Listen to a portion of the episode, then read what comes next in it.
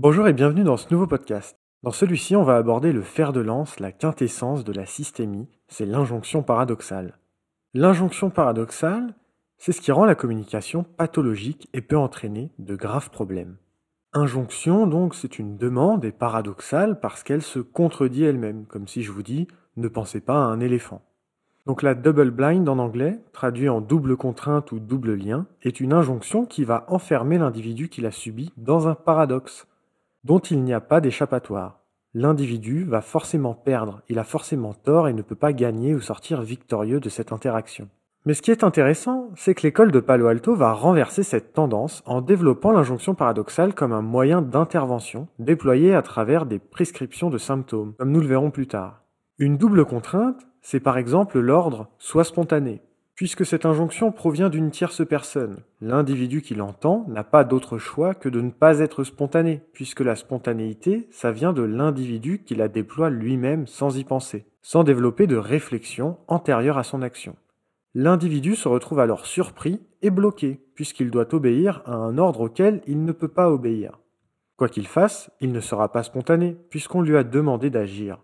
On lui a justement demandé d'agir, donc il ne peut pas rester sans rien faire non plus. On va faire un exemple. Dans un couple, une femme dit à son mari quelque chose comme Si tu m'aimais, tu m'achèterais des fleurs. Et le mari, il l'aime, alors il lui achète des fleurs. Mais quand on demande une action, ça n'a pas le même sens, ça n'a pas la même valeur que quand on la reçoit spontanément. Alors l'injonction paradoxale, c'est le fait que la femme lui réponde Tu m'as acheté des fleurs car je t'ai demandé de le faire. On le voit bien, la situation est bloquée. S'il ne les achète pas, selon les prémices qu'elle évoque, c'est qu'il ne l'aime pas. Et s'il le fait, elle n'est pas satisfaite car il aurait dû le faire spontanément, en fait avant sa demande. Ça paraît bête, mais ça arrive vraiment vraiment très souvent, comme à l'adolescence quand les parents sont contents de voir leur enfant grandir mais restent très attachés à leur rôle de parents. Inciter à l'indépendance tout en rappelant que ce sont d'eux qu'ils dépendent, c'est une autre forme d'injonction paradoxale dans laquelle on peut se retrouver bloqué et qui peut avoir de graves conséquences.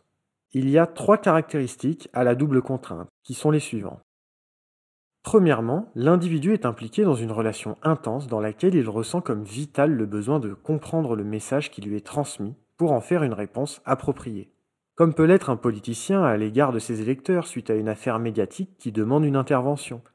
Il a besoin d'eux et ne peut pas les décevoir, mais en même temps doit réagir en conséquence, conséquences qui peuvent l'entraîner à aller contre l'opinion de ses électeurs ou bien simplement un enfant face à des figures d'attachement émettant une demande.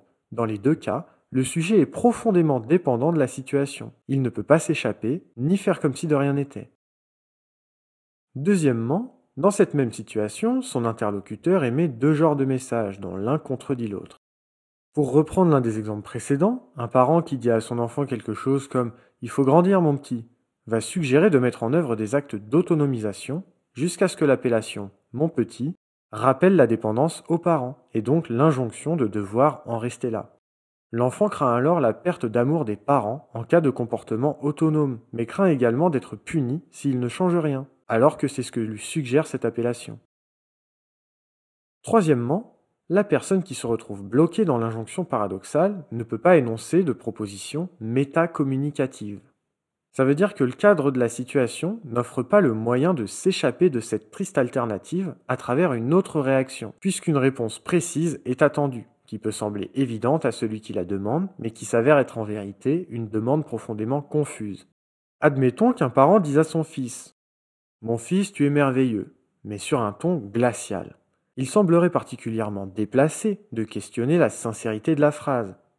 Alors, l'enfant risque de se sentir incongruent en dissonance, à devoir sourire et dire merci pour ce compliment tout en se sentant sur le moment dans une situation inauthentique, en insécurité.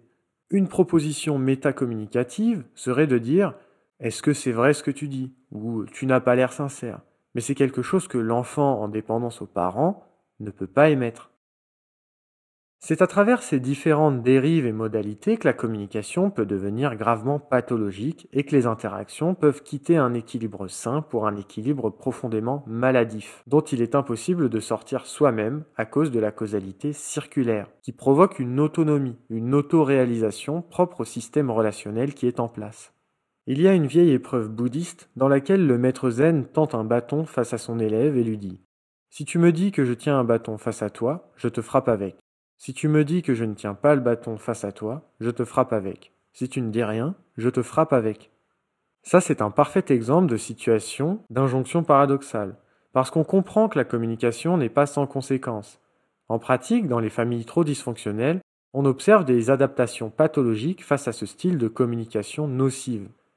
En fait, ce qui se passe, c'est que la communication, elle est inadaptée, elle est dangereuse, le climat familial aussi, et la personne, le patient, est en vérité parfaitement adapté à sa famille. Ça, ça peut être un facteur clé dans l'apparition de la dépression chez l'enfant et l'adolescent, mais aussi dans l'anorexie ou la schizophrénie. Quand vous dépendez d'une situation sur laquelle vous n'avez aucun contrôle et qui ne permet aucune solution, c'est sur vous-même que des conséquences vont se développer et apparaître. Mais l'injonction paradoxale, c'est également une solution. Ça peut aussi, dans certains cas, être une prescription thérapeutique. Comme on l'a dit, on ne choisit pas d'être spontané. Alors en thérapie de couple, si deux personnes finissent toujours par avoir des accrochages en fin de soirée après le repas, eh bien si on leur demande cash, engueulez-vous à 20h pendant une trentaine de minutes, allez-y à fond, on constate que ça peut avoir des résultats positifs, puisque dans ce cas-là, l'accrochage ne sera plus spontané et donc ne fonctionnera plus. Bien sûr, il faut un accompagnement et un traitement de fond, mais ça peut être parfois une solution. Bon, mais ce n'est pas si automatique. Si un patient est profondément suicidaire et vous parle de ses passages à l'acte, il vaut mieux éviter. Mais avec des problèmes d'anxiété, il y a une bonne efficacité. Si on demande à une personne avec des troubles obsessionnels compulsifs d'augmenter son nombre de rituels ou de les amplifier, d'y prendre plus de temps, etc., on constate que c'est possible et que paradoxalement, en le faisant, on regagne du contrôle sur le trouble. On arrive à agir dessus. Ce podcast sur l'injonction paradoxale est terminé, j'espère qu'il vous aura plu, et je vous dis à bientôt.